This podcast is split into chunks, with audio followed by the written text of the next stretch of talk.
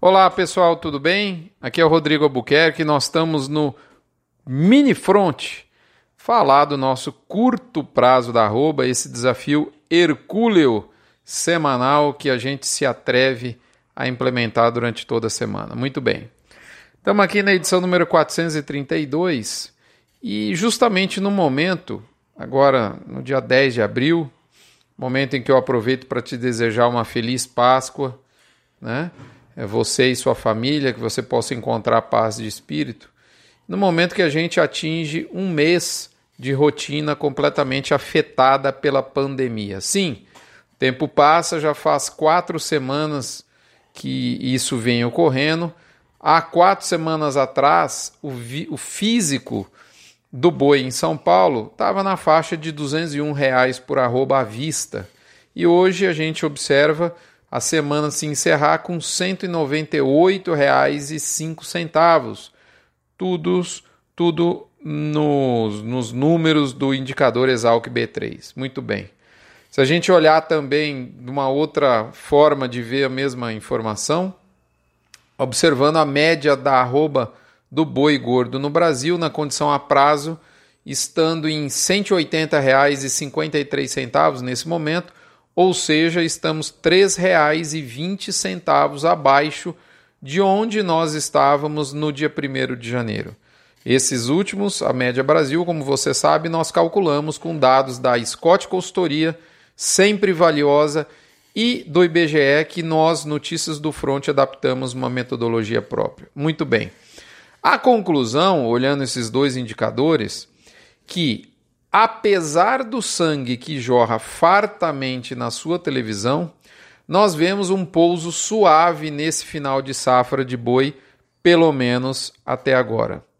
Você já sabe, mas não custa lembrar, essas informações chegam no oferecimento de MSD, Vmax, Cargill Nutron, UPL com Pronutiva unindo soluções mais bio, desculpe, biosoluções mais controle para a sua saúde vegetal.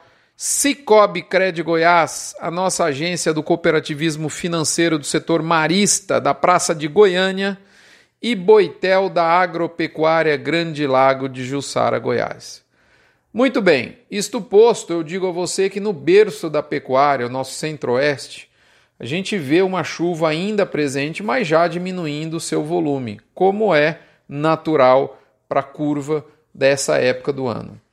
A pergunta que se tem agora, já que nas últimas safras o boi tratado a pasto com a ração, que você pode chamar de TIP, você pode chamar de semi-confinamento, confinamento em pasto, enfim, esse boi, será que ele vem para o mercado em 2020 dado o preço da reposição e dado o preço do milho? Olha, eu ouvi de uma fonte da indústria de nutrição um depoimento interessante, gente que conhece do riscado.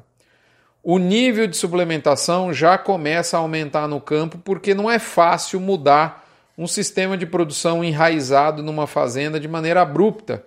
Ou seja, na visão dessa pessoa, quem faz tende a continuar a fazer em 2020 apesar do desafio que está grande. Já quem não faz tende a não começar esse ano. Eu achei esse depoimento muito realista, tá certo? Eu acredito que esse boi vem, talvez um pouco de volume a menos, mas ele vem. Não é difícil também a gente perceber, já que nós estamos falando no assunto final de safra, que hoje se compra boiada gorda com um pouco mais de fluidez do que há duas, três semanas atrás. De novo, normal essa curva de oferta pensando em final de safra. Esse fato permite à indústria testar preço para baixo. E assim ela tem feito, conseguindo inclusive algum sucesso, principalmente nas praças, onde a gente observa nesse momento um diferencial de base mais aberto, principalmente nos últimos 10 dias. Também não está sendo difícil perceber que há dois mercados plenos no, no, na, na, no mercado da arroba do Brasil. Primeiro, boi exportação, leia-se um boi novo. E segundo, um boi de mercado interno, leia-se um boi mais zerado. E a diferença entre esses dois mercados gira entre 5 até 15 reais por arroba.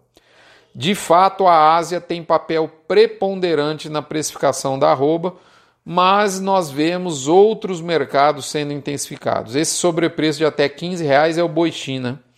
Mas nossa semana, nessa semana a gente viu, por exemplo, o Egito habilitando 42 plantas, várias dessas de bovino, inclusive dispensando inspeção em loco.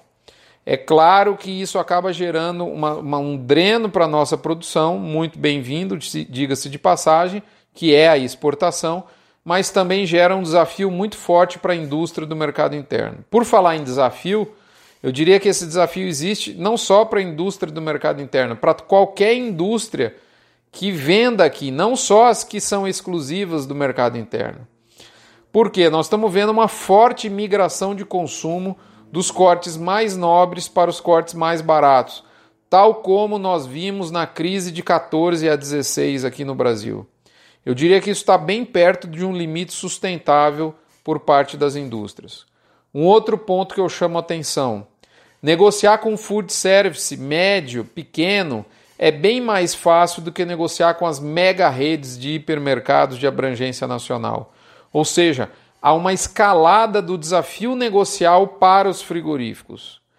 Além disso, nós também vemos uma redução intencional do volume de abate já há algumas semanas as tais das férias coletivas ou diminuição de, de volume diário de abate em plantas que, que permanecem abertas. Esse fato está sendo vital para a manutenção do preço do atacado por enxugar a produção e com isso o atacado não sofreu absolutamente nada até agora. Em algumas referências ele até subiu nos últimas quatro semanas. Se a gente olhar onde ele estava um mês atrás e onde ele está hoje, em algumas situações ele até está um pouquinho mais alto. Moçada, o que, que eu quero dizer? Eu quero dizer que tudo isso junto e misturado indica uma pressão no físico. Ainda não acredito em forte derretimento de preço com toda a honestidade. Ele é totalmente possível de ocorrer, é completamente passível de ocorrer um forte derretimento nos próximos 60 dias.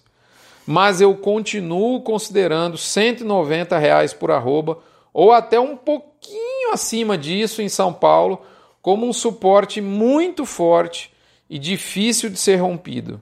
Você aí deriva esse preço, deriva esse preço para sua praça se você está escutando esse áudio fora de São Paulo. Por fim, meus amigos, não se esqueça: ninguém, absolutamente ninguém, sabe ao certo nada a respeito do nosso futuro. Proteção de preço, portanto, é vital. No Front Premium da semana, eu detalho exatamente o que nós fizemos aos assinantes que vão receber essa informação agora, no dia 10, e os não assinantes só lá daqui oito dias. Eu desejo a vocês serenidade, desejo a vocês que vocês usem as duas ferramentas fundamentais nesse momento, principalmente se você deseja fazer mudança na data de entrega de animais. A suplementação a indústria da suplementação, e aí eu lembro da Asbran, que reúne 80% desse mercado no Brasil, não abra mão de recorrer a uma indústria com corpo técnico e comercial diferenciado. As indústrias da Asbran são indústrias que podem te dar o devido suporte, aliado ao manejo de pasto, à gestão do recurso pasto, para o qual eu recomendo a ferramenta e o trabalho técnico do gerente de pasto. Trabalho muito sólido e que simplifica, viabiliza, tangencia para o seu pessoal prático justamente você ter gestores de pastagem dentro da fazenda. É isso, moçada. Na próxima semana a gente se encontra. Para os não assinantes, os assinantes do Front Premium já recebem de imediato essas informações. Eu compartilho como eu fiz a minha gestão de risco para poder ficar imune da baixa e, e, ao mesmo tempo participar da alta, com muito orgulho e muito suor eu apresento isso a você. Não tenho menor pretensão de ser exemplo de nada, mas apenas de te inspirar a tomar alguma atitude comercial. Um abraço, fiquem com Deus. Finalizo por aqui lembrando da campanha do agro contra o câncer. Um real por cabeça batida não esvazia seu bolso, mas enche o coração de gente que precisa de fé e esperança de cura contra o câncer. Um abraço, fiquem com Deus, até a próxima semana. Nos encontraremos por aqui.